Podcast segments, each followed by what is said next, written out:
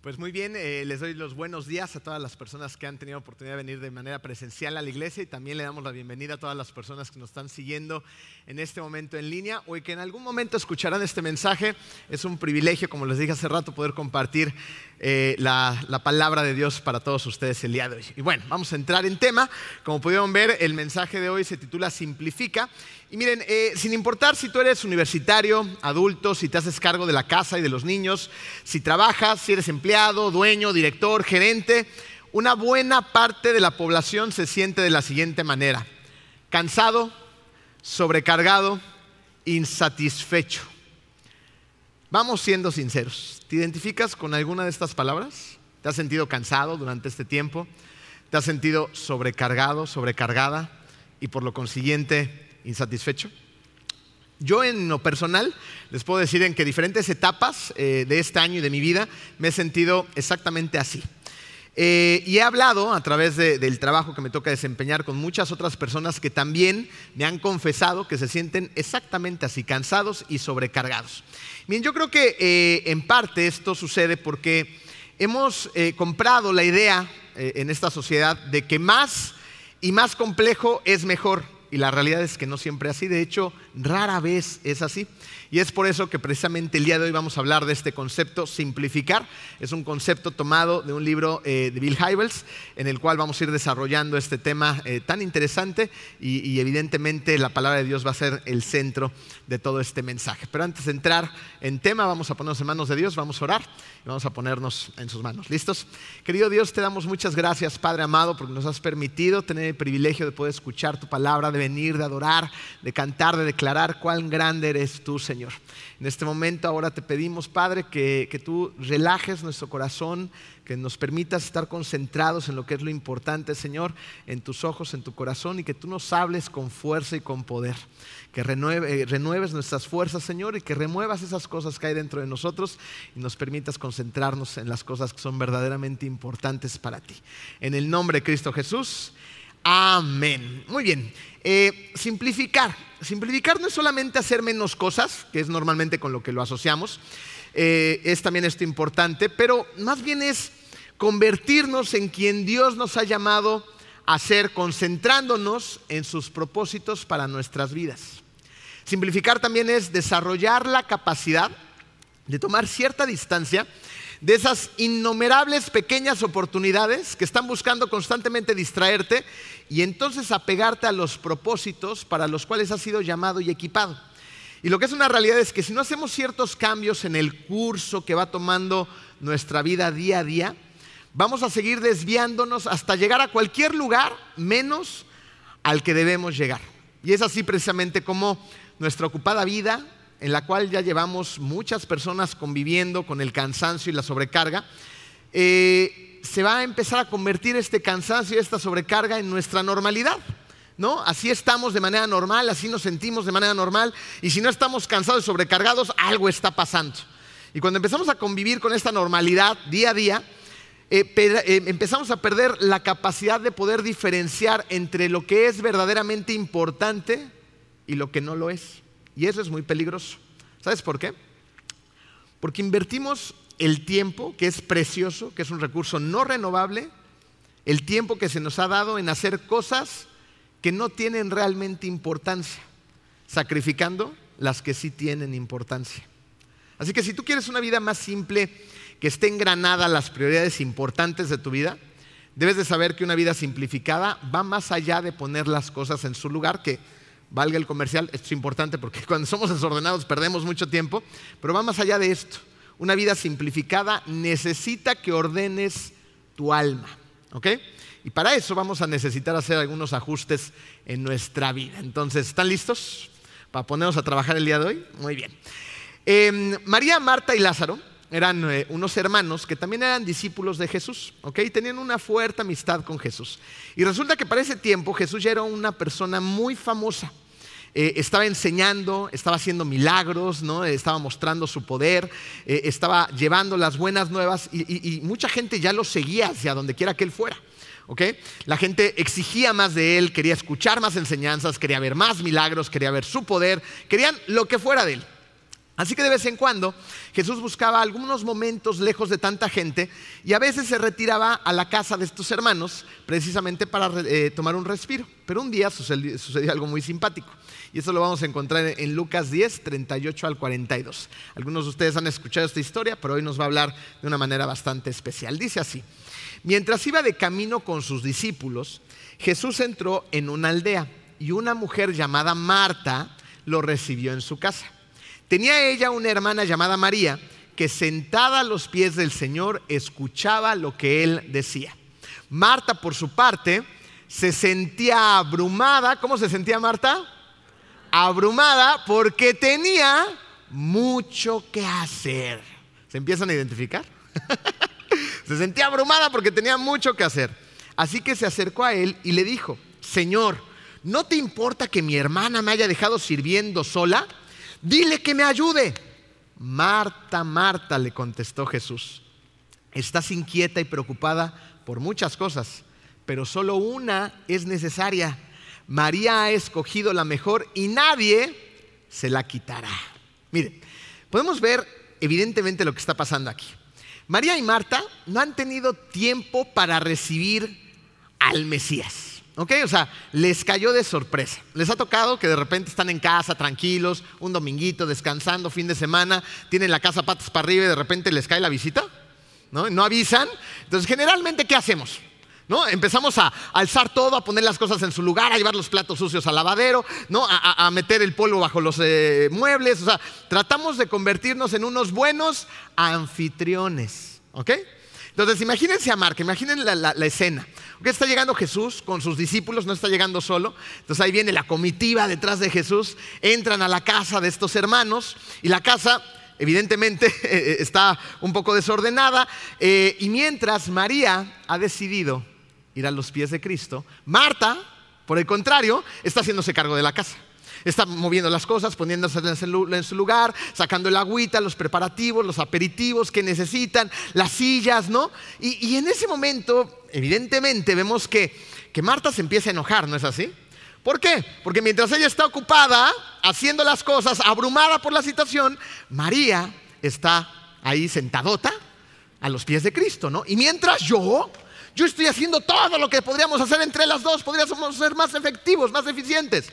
Pero no, yo soy la única que está trabajando, dice Marta. Yo no sé si también les ha pasado estas cosas, que hasta en las mejores familias pasa.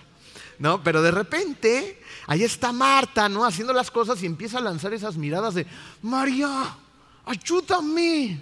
¿No? Y está clavando sus ojos en María. Y María, pero ni por acá. María está viendo lo que es importante. Está viendo a Jesús.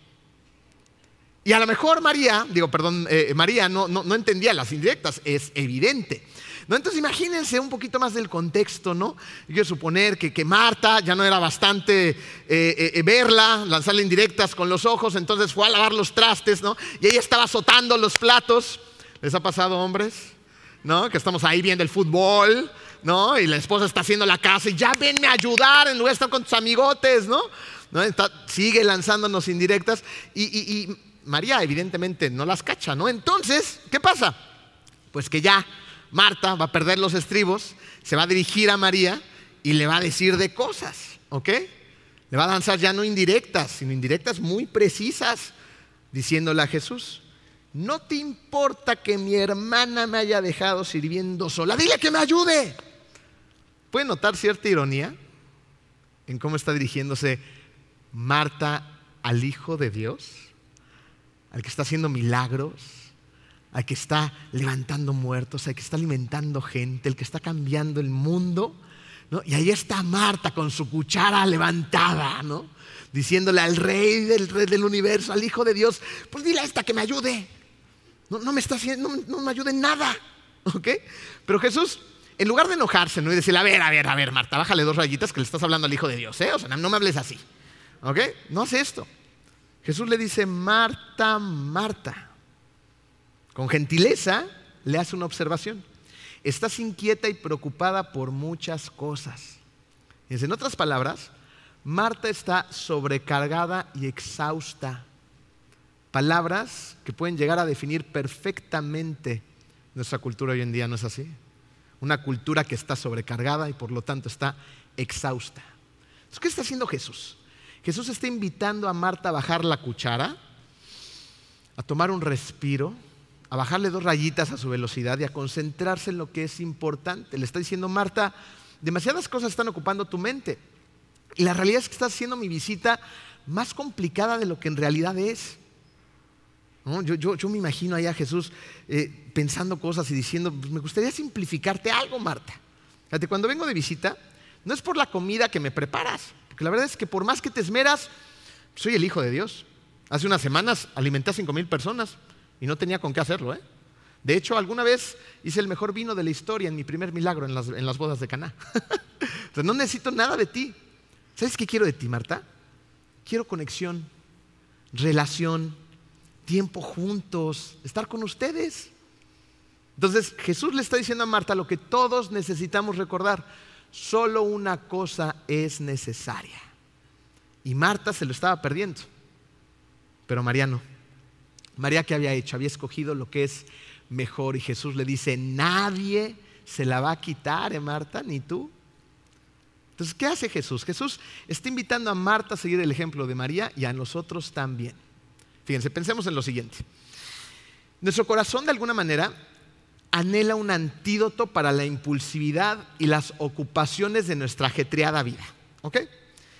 En, la personalidad de cada quien y en su forma de hacer la vida se ve de una manera distinta. Me voy a decir cómo se ve un poquito en la mía, en lo personal. ¿Ok? Mi, antídoto para, para, calmarme ¿no? de todas las actividades que tengo que hacer día a día es mi agenda. ¿Ok? Yo en mi agenda, cuando me despierto en las mañanas, eh, mal hecho, porque a veces lo debería hacer una noche anterior así duermes mejor, ¿ok? Pero a veces lo hago en la mañana, entonces empiezo 1, 2, 3, 4, 5, 6, 7, 8, 9, o sea, un montón de puntos. O sea, hay, días que mi, agenda es aproximadamente de 30 cosas que tengo que hacer. Entonces, ¿cuál es mi antídoto? Hacerlas y ponerles una palomita. ¿Ok? Check, check, check, check. Entonces, si por ahí de mediodía ya llevo más del 50%, siento que mi día está siendo muy eficiente, muy efectivo. Sin embargo, el antídoto no siempre es terminar las cosas que necesitamos hacer. De hecho, el antídoto, y ojo, no le estoy diciendo que nos convirtamos en unos holgazanes todos, hay cosas que se tienen que hacer, pero a veces es dejar de hacer. ¿Para qué? Para sentarnos a tener una conversación sin prisas con Jesús. en esta historia que acabamos de leer, Jesús nos está enseñando acerca de sus valores y de sus prioridades en un día que está lleno de actividades, le está diciendo a Marta y a nosotros, ojo, no pierdas de vista las relaciones. Las relaciones son muy importantes para mí. Y lo que es verdad es que cuando decimos que sí a algo, le tenemos que decir no a algo más. Y generalmente a lo que le decimos no es a las relaciones que deberían de ser las importantes en nuestra vida. Le decimos primero no a Dios, porque no tengo tiempo para ti, y a las relaciones. Fíjense, en, mi caso, les voy a abrir un poquito mi corazón. Algunos han escuchado algunas partes de esta historia, pero hoy se las voy a complementar un poco más. Eh, cuando yo estaba chiquito, cuando yo era un niño, vivíamos en la Ciudad de México. Mi papá trabajaba muy lejos del lugar donde vivíamos. Entonces, eh, las distancias en México ustedes saben que son muy largas. Y ahora ya estamos más familiarizados con el tráfico, pero bueno, eh, en México, desde que yo tengo uso de razón, hay tráfico, ¿ok? Entonces salíamos de la casa, mi papá me llevaba a la escuela, pasábamos unos breves minutos en el carro y después iba a trabajar. Y él regresaba a casa hasta la noche, ya muy tarde, cuando generalmente yo ya estaba súper dormida. Y eso era toda la semana. Llegaba el fin de semana, mi papá también trabajaba a veces los sábados hasta mediodía, y el domingo, que era el día de descanso de mi papá, después de haber trabajado largas jornadas durante toda la semana para proporcionarnos lo que necesitábamos, ¿qué creen que quería él en domingo? Quería descansar.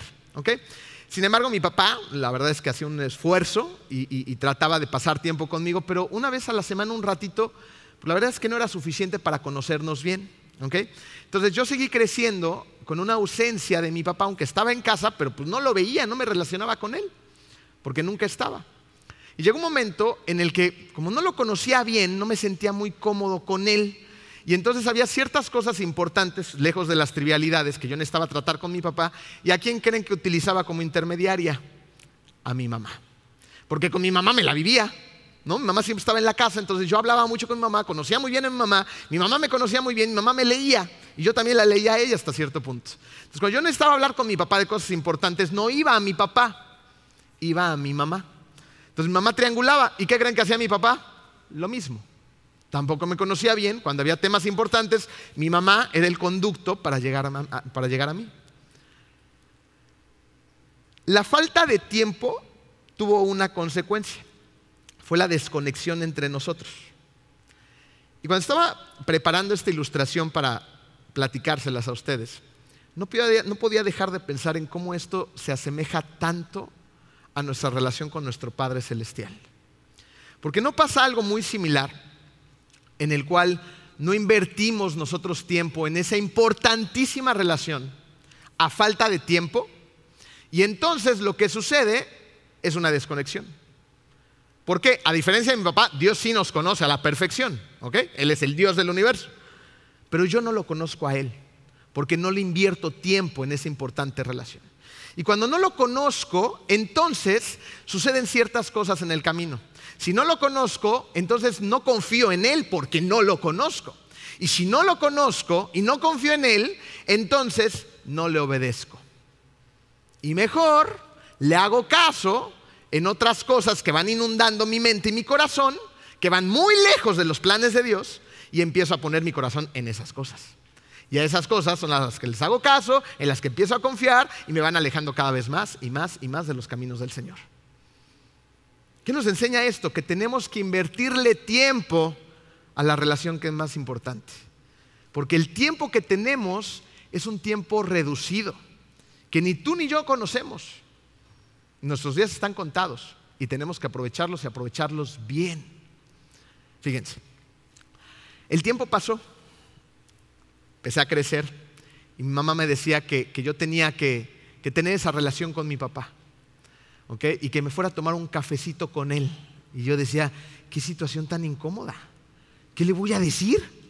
No, sé qué piensa este señor. Y lo quería mucho, ¿eh? mucho, mucho, mucho, mucho. Y él me quería muchísimo a mí, pero no teníamos esa relación. Conforme fue pasando el tiempo, llegó un momento en el que ya vivíamos en Cancún, las distancias eran más cortas, convivíamos un poquito más. Y mi mamá dejó de estar en la ecuación porque estuvo un tiempo, una larga temporada en la Ciudad de México. Y mi papá trabajaba en, hoteles, entonces eh, vivíamos en un cuartito de hotel que estaba grande, pero pues no dejaba de ser una habitación, con su cocinitita y todo el rollo. Pero el, el espacio nos obligaba a necesitar estar más tiempo juntos, porque yo no me podía ir a ningún lado, ni él tampoco. ¿okay? Y además, eh, mi papá era de buen comer y pues a mí también me gustaba comer, hasta la fecha me gusta comer. Entonces yo preparaba la cena. Todas las noches preparaba la cena para cuando mi papá llegaba a la casa, bueno, al departamento, bueno, al cuarto ese. ¿no? Entonces llegaba mi papá, nos sentábamos en la mesita, una mesita chiquita, y empezábamos a cotorrear, a reírnos, a platicar, a conocernos. En ese momento yo tenía más o menos 23 años. Y fue una época que yo atesoro en mi corazón. Tristemente, mi papá tres años después enfermó de cáncer y en cinco meses murió. El tiempo es limitado.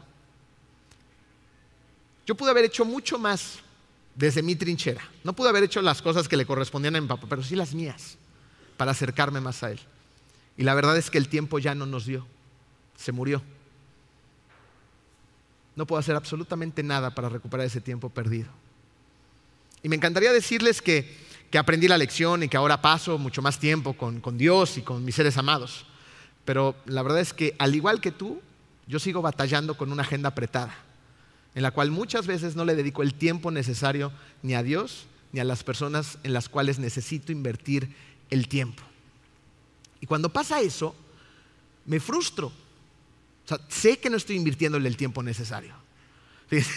hace unos días me pasó algo muy curioso con uno de mis hijos. Eh, trato de pasar tiempo de manera intencional con ellos y se dan, se dan cuenta, los niños son brillantes, se dan cuenta de todo, cuando realmente estoy con ellos o cuando estoy medio con ellos, ¿no? Entonces me dijo mi hijo, oye papi, ¿ahora sí me vas a acompañar a la cancha a jugar fútbol? O sea, ahora sí. ¿No? Y, y yo ya llevaba como tres días y ahora con lo del mundial me tienen hasta acá con el fútbol. ¿No? Postergando, ¿no? Es, que hace mucho calor. No, es que son las 12 del día, ¿cómo crees, no? Es que la cancha va a estar llena, es que tengo muchas cosas que hacer, ¿no? Ahora sí, entonces me acerqué con, con Yetro. Le dije, Yetro, no te lo quiero prometer porque no sé si me va a dar tiempo. Ahí estoy yo hace unos días. No te lo quiero prometer, pero no te quiero quedar mal. ¿Y saben qué me dijo Yetro? Ay, papi, sí, ya sé que eres imperfecto, eres un humano. Y evidentemente me puse los tenis y me salí con el, balón de fútbol, ¿no? Pero fallamos. Y fallamos mucho. Cuando pasan estas cosas, me frustro. Porque empiezo, ¿no? Qué mal padre soy, no le doy tiempo a mis hijos, no le doy tiempo a Dios, no le doy el suficiente tiempo a, los miembros de la iglesia, a mi esposa, esto, el otro, ¿no? Y entonces me frustro y me empiezo a cargar de malos sentimientos, me empiezo a sentir sobrecargado, me empiezo a enojar. Y, cuando estoy en este mood, generalmente, al igual que Marta, tomo mi cuchara bien en alto, ¿no? Y voy y le digo, Dios, me enojo con Él, tomo malas decisiones y me enojo con el mundo. ¿Te pasa a ti también o soy el único bicho raro? Sí, sí, sí. Ah, no levantan la mano porque les da miedo que los vean los de al lado, ¿va? Pero la verdad es que nos pasa a todos, o a la mayoría de nosotros. Y fíjense, en la vida de cada uno de nosotros, las consecuencias de una vida sobrecargada se van a ver de maneras distintas. E, en algunos casos, cuando estamos sobrecargados, ¿saben qué, llega a ser la gente? Entonces sobrecargan las tarjetas de crédito. Están sobrecargados y, quieren llenar esos vacíos que trae la sobrecarga, curiosamente, comprando y comprando y comprando y comprando. Y lo único de lo que se llenan es de deudas. En otros casos, las personas que están tan sobrecargadas se convierten en personas que están irritadas por el cansancio. Y entonces se descargan Generalmente con quienes nos descargamos, pues con la gente que más confianza tenemos, ¿no? ¿Quién es esa gente? Mi esposo, mi esposa, mis hijos, ¿no? O sea, la gente con la que convivo más, porque ellos sí me van a soportar. Porque afuera sí soy bien buena onda, ¿no? Ando bien sonriente, hola a todos, ¿no? Pero pobre de mis hijos y de mi esposa, porque con ellos voy y me sobrecargo. Y llega un momento en que la sobrecarga es tanta que ya no nada más pagan los platos rotos ellos. Me, me, empiezo a volver de esos cristianos intensos en el volante, intensos con la gente con la convivo, intensos en el súper, intensos con todo mundo, ¿no? Y que dices que nadie se dé cuenta que eres cristiano por amor de Dios, porque ahuyentas a todo mundo. ¿No es así? Nos pasa. En otros casos, las personas que están sobrecargadas escapan a algún tipo de adicción porque ahí encuentran un lugar donde descansar en el alcohol, alguna droga. fíjense, esto es muy interesante, ¿no? Porque siempre asociamos las adicciones con el alcohol y las drogas, pero, pero no hay adicciones donde estoy cansado. He tenido un día eh, de, estar mucho tiempo metido en la computadora, en el iPad, en el teléfono, porque si eres como la mayoría, trabajamos mucho ya con el celular. ¿no? Y lo que hacemos para descansar, irónicamente, es ir ahora a mis redes sociales. Entonces vas y te metes ahí y en lugar de descansar, terminas más sobrecargado y hasta irritado por toda la perfección de todas las vidas que ponen ahí, que son perfectas, excepto la mía, ¿no? Terminamos más vacíos. La realidad es que el camino para simplificar nuestra vida va a requerir honestidad. Así que déjame hacerte una pregunta. En tu caso, ¿cómo se ve? ¿Qué tan cansado y sobrecargado te sientes hoy en día? vamos a utilizar a estos recipientes. Ahí ya lo, lo enfocaron, Jairo, la cámara acá. Ok. Vamos a utilizar estos recipientes para poderlo visualizar un poquito mejor. ¿ok? Tenemos un recipiente vacío y vamos a tener un recipiente que vamos a ir llenando de lo que es correcto. ¿ok? El recipiente vacío nos va a ayudar a visualizar una vida más sobrecargada. Una vida que a consecuencia de esa sobrecarga se empieza a vaciar de las cosas buenas. Estamos hablando de la gente que tiene a Cristo en su corazón. ¿Ok? Entonces, hay gente que tiene a Cristo en su corazón y, empieza a alejarse de las cosas que le dan llenura a nuestro corazón, a nuestra vida, en este caso al recipiente, y entonces nos empezamos a vaciar, a vaciar, a vaciar, a vaciar, a vaciar. ¿Ok? Llega un momento en que estás tan vacío que no tienes nada bueno que darle a los demás. Ojo, no dije no tienes nada que darle a los demás, ¿ok? No tienes nada bueno que darle a los demás. Ahorita vamos a entender por qué. A diferencia de esa sobrecarga, esa vida sobrecargada que se va vaciando y que se va cargando de otras cosas, podemos tener una vida completamente diferente, que está al alcance de todos nosotros. ¿Cómo podemos tener una vida llena? La respuesta es Dios, a través de Jesús. Esa es la respuesta. ¿ok? Entonces, ¿cómo empezamos a llenar nuestro recipiente de vida? ¿Cómo se imaginan? ¿Ok? Vamos a empezar a orar. Vamos a leer la palabra de Dios. Vamos a ayunar. Vamos a adorar. Vamos a alabar. Vamos a congregarnos. Vamos a servirle a los demás. Cuando sirvo me lleno. Voy a fortalecer mi relación con Cristo. Y me sigo llenando y llenando. ¿De quién? De Él. Va a llegar un momento en que voy a estar tan, tan lleno de Él, que fíjense lo que va a pasar. Me voy a empezar a qué? A desbordar. Me voy a desbordar de las cosas buenas que el Señor da. ¿Para qué me va a servir este desbordamiento? Para compartirle a los demás. Compartirle a los demás lo que tanto necesita la gente. El reflejo del amor de Jesús. Para compartir su palabra, para compartir las buenas noticias, para compartir la paciencia que Él me da, la paz que Él me da, para compartir la nueva persona que ha sido transformada a través de la sangre que Jesús derramó en la cruz. Comparto, me desbordo, ya no quepo en mí, tengo que darle a los demás. Una vida que ha sido tocada y transformada por Jesús se ve, así como una vida que se ha ido alejando del Señor o que no tiene a Dios en su corazón, también se ve. Porque con sus frutos los conocerás, dice la palabra. Y cuando estoy vacío, ¿Qué pasa? ¿No tengo nada que dar? No, sí tengo que dar. Tengo cosas negativas que darle a los demás. Me he vaciado tanto, me he sobrecargado tanto, me he irritado tanto, que entonces ahora sí voy a darle a los demás. ¿Qué les voy a dar? Les voy a dar mi irritación, les voy a dar mi enojo, les voy a dar mis malos tratos, les voy a dar todo lo contrario a lo que el Señor me dice que debo de dar.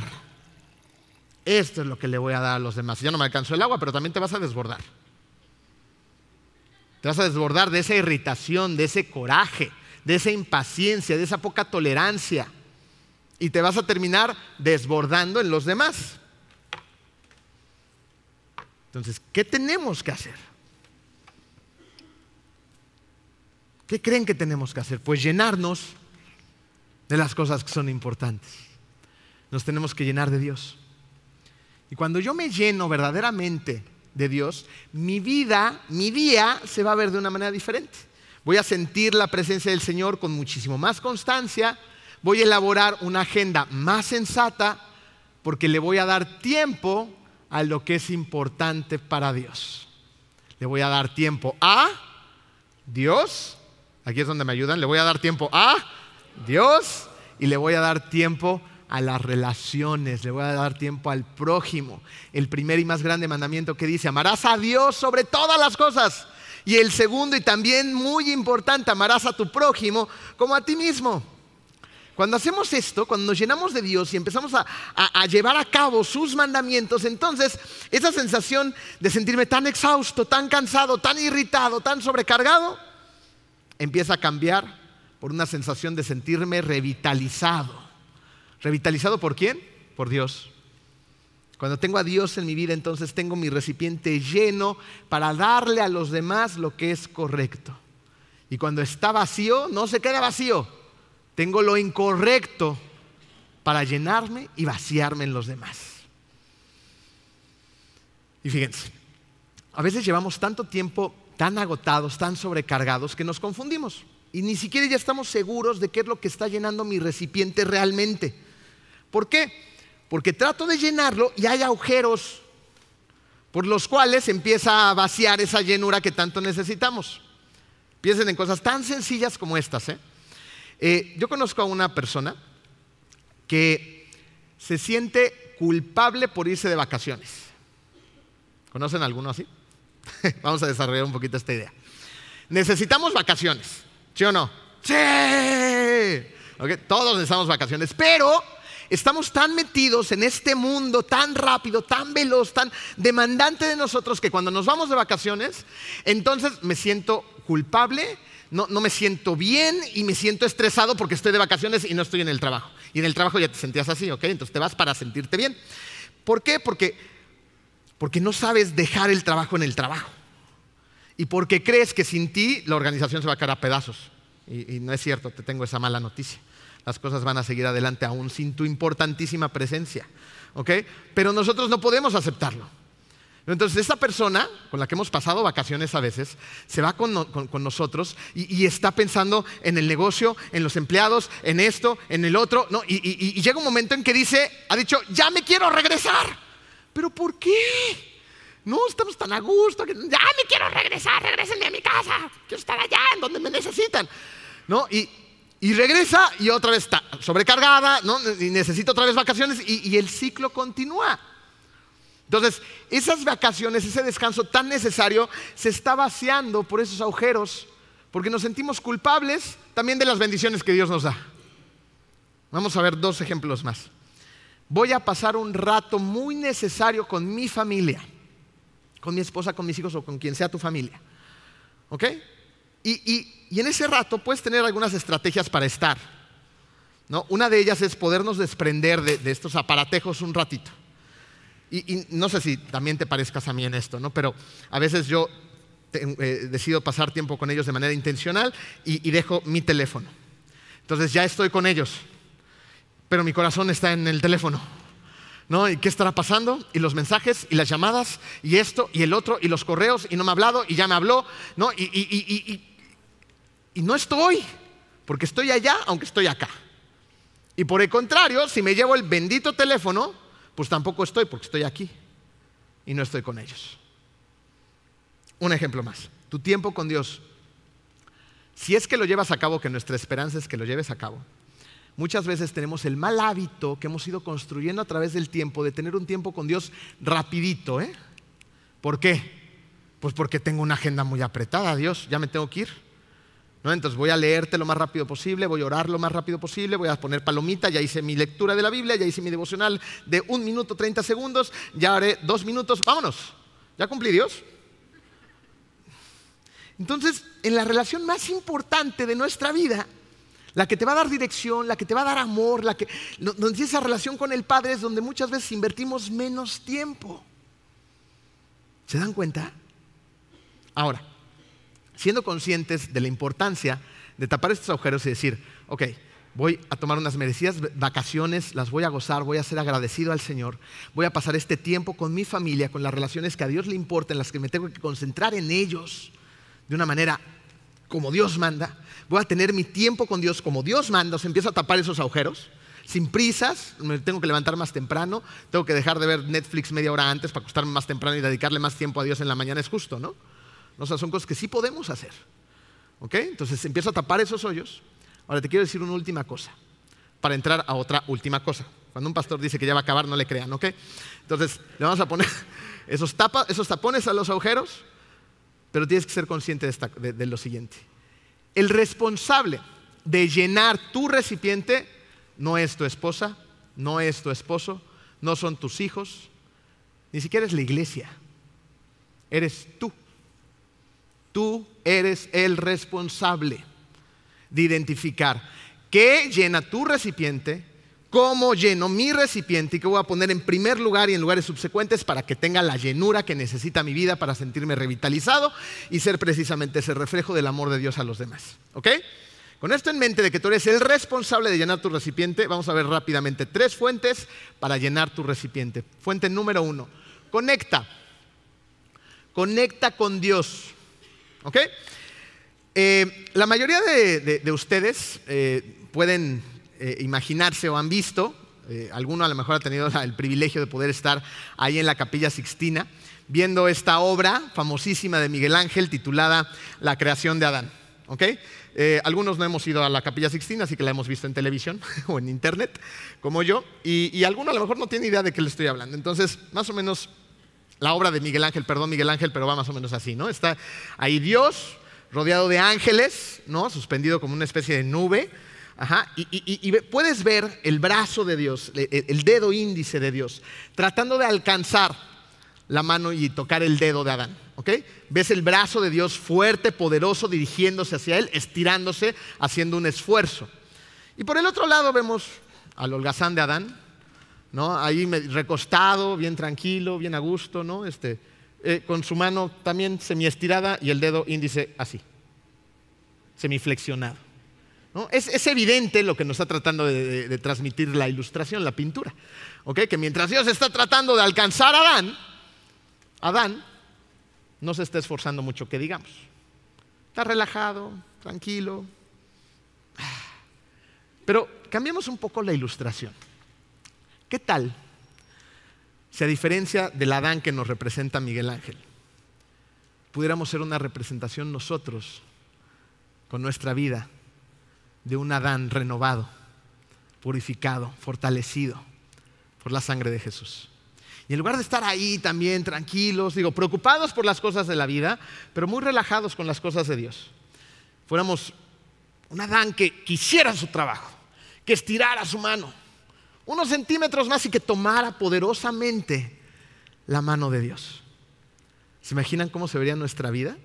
¿Se imaginan cómo se vería nuestra ciudad, nuestra iglesia, nuestro país? Sería increíble. Porque sí tenemos chamba que hacer. Recordemos que la salvación no viene por obras para que nadie se jacte, pero luego sí tenemos trabajo que hacer. Hay que orar, hay que leer, hay que ayunar, hay que venir a la iglesia, hay que adorar, hay que servir, hay que pertenecer a grupos pequeños. Tenemos roles que desempeñar sin importar la etapa y la edad en la que te encuentres. Tenemos cosas que se tienen que hacer. Y yo sé que a veces te vas a sentir desanimado. Yo sé que a veces las cosas no van a salir como esperas. Yo sé que la gente te va a criticar. Que la gente a veces incluso hasta te va a poner el pie. Créanme que lo sabemos porque lo experimentamos y lo experimentamos de manera constante como pastores de una iglesia. Y si no, pregúntenle a los que sirven también en esta iglesia. A veces te desanimas porque te desaniman los demás. Porque en lugar de inyectarte esa llenura que tanto necesitamos nuestros hermanos en Cristo, van y nos vacían todo esto encima de los demás, de los que sí están haciendo. Pero a pesar de que nos sintamos así, necesitamos continuar la obra, porque Dios no se da por vencido, nunca se dio por vencido por ti. Y nosotros necesitamos seguir haciendo lo que nos toca hacer. Fíjense lo que dice el Salmo 138.3. Cuando te llamé, me respondiste, me infundiste ánimo y renovaste mis fuerzas. Vemos una acción implícita. Cuando te llamé, tú que hiciste, me respondiste, porque Dios responde. ¿Y cómo le respondió? Dios al que escribió este salmo, me infundiste ánimo, ese ánimo que necesitamos porque a veces lo perdemos dentro del mismo servicio y renovaste mis fuerzas para seguir adelante. Cuando realmente estamos conectados en una relación con nuestro Padre, Él nos va a infundir y nos va a dar lo que necesitamos, va a renovar las fuerzas que hemos perdido. Nos va a dar paz, vamos a reducir el paso, vamos a dejar de escuchar a los demás, de esperar la perfección que nos gustaría que sucediera y vamos a hacer bien las cosas porque Dios pone dentro de nosotros así como el querer, como el hacer y seguimos adelante. Reducimos el paso, observamos mejor, nos ocupamos de las relaciones, vamos al prójimo, ayudamos a las personas, no porque yo sea lo máximo, al contrario, yo no soy nada, no soy nadie, pero Dios lo es todo y utiliza a unos inútiles como yo para transmitir su amor a los demás. Y así es como conectados con Dios, nuestra vida se empieza a ser más simple, porque dejamos de concentrarnos en todas esas cosas que nos distraen de lo importante y nos concentramos en lo que es importante. Fíjate, tal vez tú nunca hayas conectado con Dios, tal vez sea tu caso. Pero si tú has sentido que hay algo más que tú, que hay algo más que las cosas que has alcanzado y te dejan igual de vacíos, te tengo una noticia. Eso más, ese más, es Dios. Y quiere tener una relación personal contigo. Él es el objetivo, Él es la persona. Él es en quien tenemos que poner nuestra fe y nuestra esperanza. Y el conducto para llegar a Él se llama Jesús. Así que te animo a que te despabiles un poquito, a que abras tu corazón y extiendas tu mano a quien está listo para tomarla con fuerza para siempre. Y una vez que te tome no te va a soltar jamás. Quizá tú llevas un tiempo ocultando tu mano de Él. ¿No? A lo mejor te identificas más con ese Adán que está ahí como que haciendo un esfuerzo, ¿no? Y, y, tú estás haciendo la mano para atrás por diferentes causas y razones en tu vida. pero como que ya necesitamos sacar la mano y decir, Dios, me arrepiento por la bola de tonterías que he hecho, quiero tener una relación contigo, necesitamos cambiar el rumbo, yo no puedo, pero tú sí, enséñame cómo, estoy completamente arrepentido, vamos a restaurar esas relaciones para empezar la tuya y la mía, y me voy a tomar de ti, yo sé que nunca me vas a soltar. Tal vez en tu caso sea que no has desarrollado correctamente el hábito de buscar a Dios. Ya empieza. No te esperes a los propósitos de año nuevo, ¿no? Ay, 2023 y en enero voy a reafirmar mi relación con Dios. Ya, hoy. Estamos terminando el año, vamos a empezar a cerrarlo. Si este año tu relación ha sido a medias tintas y sigues coqueteando con el mundo, ya estuvo. ¿Qué esperas? ¿Qué esperas? A mí se me murió el papá porque me esperé mucho tiempo. ¿Qué esperamos? Busca a Dios. ¿Dónde y cómo? ¿Cuándo? ¿Cuándo ya? ¿Dónde? En tu casa. ¿Cómo? Busca un lugar tranquilo y ten una cita con Dios. Fíjense, a Dios lo debemos de tener todo el día en nuestra, en nuestra vida, ¿estás de acuerdo? En el coche, en el cine, en la iglesia, ¿no? Eh, eh, con mis hijos, en la comida, en todos lados puedo tener esa comunión, esa relación con Dios. A donde quiera que vayamos, somos la iglesia, somos las manos, los pies de Cristo, haciendo el trabajo, ¿ok? Pero, también estamos esos tiempos de tener una cita con nuestro Padre. Yo fortalecí mi relación con mi papá cuando estaba solas con él. Cuando estaba mi mamá ahí, mi mamá, ah, la amo, no sé si está aquí mi mamá, mamá te amo, pero mi mamá nos estorbaba en la relación. Yo necesitaba tener una relación con solamente él. Y era difícil. Más cuando no tienes esa costumbre de tener una relación, estás en una relación con tu Padre Celestial ya hoy. Búscate un lugar aparte en tu casa, donde no te distraigan el día a día y ten esa cita con Dios. Prepárate un chocolatito caliente, un cafecito, no sé lo que te guste en la mañana o en la noche, depende que seas nocturno o de mañana, y concéntrate en Él sin preocupaciones, sin prisas. Ábrele tu corazón, compártele tus sueños, tus temores, tus miedos, tus ilusiones, tus esperanzas, las traiciones que has sufrido y Él te va a escuchar y te va a arropar. Pero necesitas hacerlo ya. Hacer todo esto va a empezar a simplificar nuestra vida, porque cuando tienes esa relación con Dios, Él te va a dar identidad. Mucha gente no sabe a dónde va porque ni siquiera sabe quién es. Nosotros tenemos una identidad en Cristo. Nos va a dar propósito y significado. ¿Qué hacemos aquí? ¿No? La gran comisión. Ve al mundo y haz discípulos por todas las naciones. Ese es parte de tu propósito. Y te he equipado para ello y luego nos da enfoque. Nos quita todas las demás cosas que nos está distrayendo y nos permite enfocarnos en lo que es verdaderamente importante. esta es la principal fuente para llenar nuestro recipiente. El segunda, la segunda fuente, familia. Para cada uno de nosotros la familia se va a ver diferente. Mi esposa y yo estamos eh, en donde los niños nos sacan la energía. es, esa parte de la crianza, donde los niños te demandan mucho, pero al mismo tiempo la familia te da mucho. ¿no? Con sus risas, sus inventos, estás en, la época de la crianza, tú también seguramente nos entiendes, ¿no? Hay momentos en que te sientes exhausto por ellos, pero hay otros momentos en los que te sientes revitalizados por la familia. Nuestra familia ahorita está en ese punto y a lo mejor tu familia es diferente. A lo mejor eres tú y un gato, ¿no? A lo mejor tu familia es enorme y ya no sabes dónde meter a tanta familia porque, híjole, son complicados. A lo mejor tu familia es mediana, a lo mejor tu familia está en otro lugar. No sé cómo será tu familia, pero lo que sí sé es que tu familia es un importante regenerador de energía. Pero también sabemos que las familias a veces son complicadas y necesitan que seamos intencionales. Tal vez sea tiempo de perdonar o tal vez sea tiempo de pedir perdón. Tal vez sea tiempo de invertirle a la relación. Tal vez sea tiempo, queridos jóvenes, que se acerquen a sus padres que vayan a ellos y les abran su corazón. Porque ellos los aman y quieren tener una relación con ustedes. Tal vez sea tiempo, padres, que se acerquen a sus hijos, que traten de entenderlos mejor, que hablen más con ellos, que busquen puntos de encuentro, cosas que les gusten a ambos. Tal vez sea tiempo que te acerques a tus hermanos, a tus primos, o hasta a la suegra, no sé. Pero necesitas invertirle tiempo a la relación para que ésta se convierta nuevamente en una relación reponedora en lugar de una relación agotadora. Y por último, la última fuente para llenar mi recipiente, hay muchas, pero no tenemos tiempo para verlas todas, es la recreación. ¿Ok? Recrearnos. Esto no significa que salgan corriendo y compren sus boletos para el cocobongo en la noche. ¿Ok? Pero lo que sí significa es que necesitamos desconectarnos de la rutina para pensar en Dios, para recrear nuestras relaciones, para recrear nuestra identidad en Cristo. ¿Ok? Y fíjense, lo que significa la palabra recrear, simplemente divídanla, recrear. Necesitamos tiempo para recrear la situación, el trabajo, la familia, la relación. Necesitamos ese tiempo y rara vez no lo damos.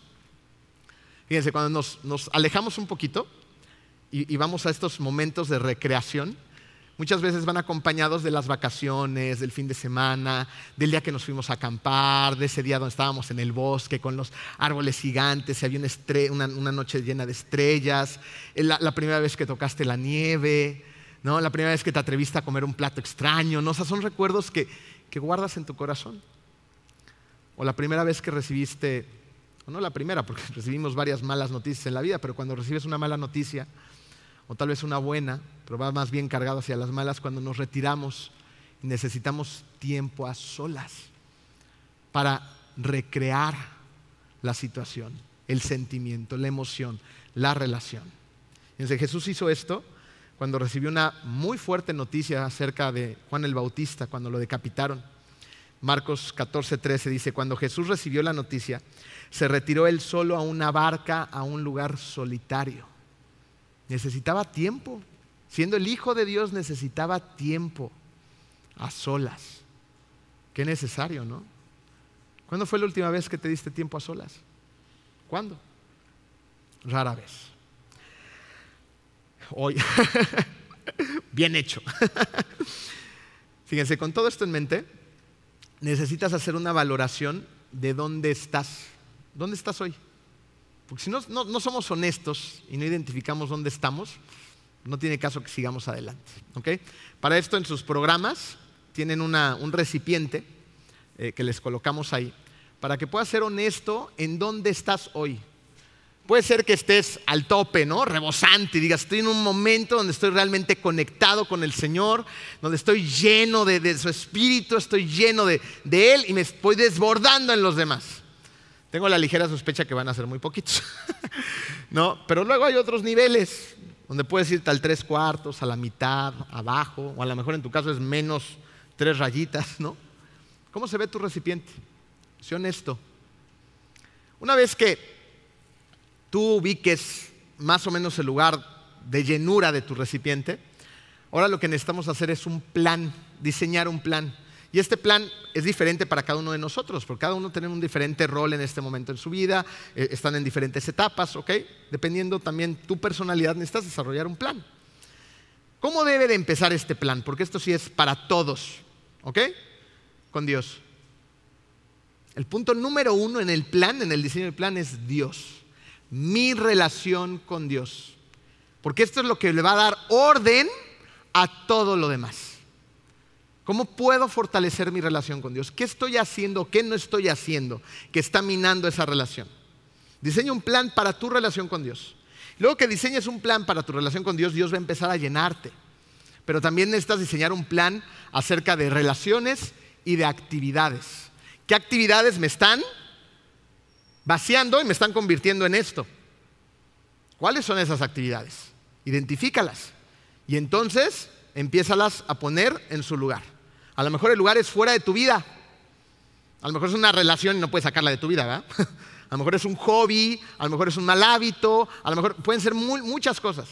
Si es tal vez una relación, entonces necesitamos nada más apartarla para que yo pueda tener tiempo de trabajar en esa fortaleza que Dios me va a dar y cómo me va a ir puliendo para que yo pueda tomar nuevamente esta relación y mejorarla.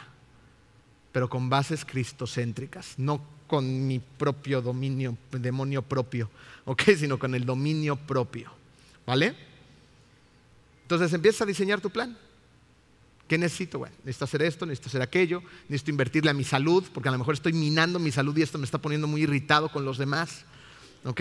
Necesito invertirle al ejercicio, necesito invertirle al descanso, ¿ok? Pero todo eso es subsecuente. Lo importante es lo de hasta arriba. Dios, lo que le va a dar orden a todo. Esto va a simplificar tremendamente tu vida, dándote identidad, propósito, misión y enfoque.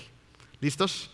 Llévense su tarea y háganla. Yo sé que están desesperados por ir a ver cómo va España. ¿Contra quién está jugando? No sabemos si contra Alemania. ¿ok? Pero hagan esto, es importante para su vida. ¿ok? Vamos a, orar. Querido Dios, te damos tantas gracias, Padre amado, porque a través de tu palabra podemos eh, seguir alimentándonos, descubriendo tantas aristas tan importantes para nuestra vida.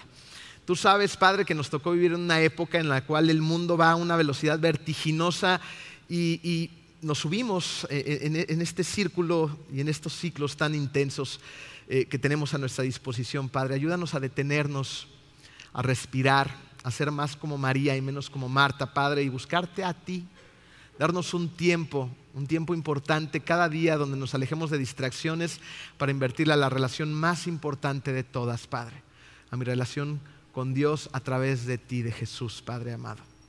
Después, Señor, danos la valentía, el orden, la sabiduría para poder todas las demás relaciones en un nivel de importancia alto y que me dedique a invertirles tiempo a estas. Y déjame y enséñame a ayudar mi recipiente, Padre. Llénalo tú con tu espíritu, con tu amor, con tus bendiciones inagotables. En el nombre hermoso de ti, Jesús. Amén.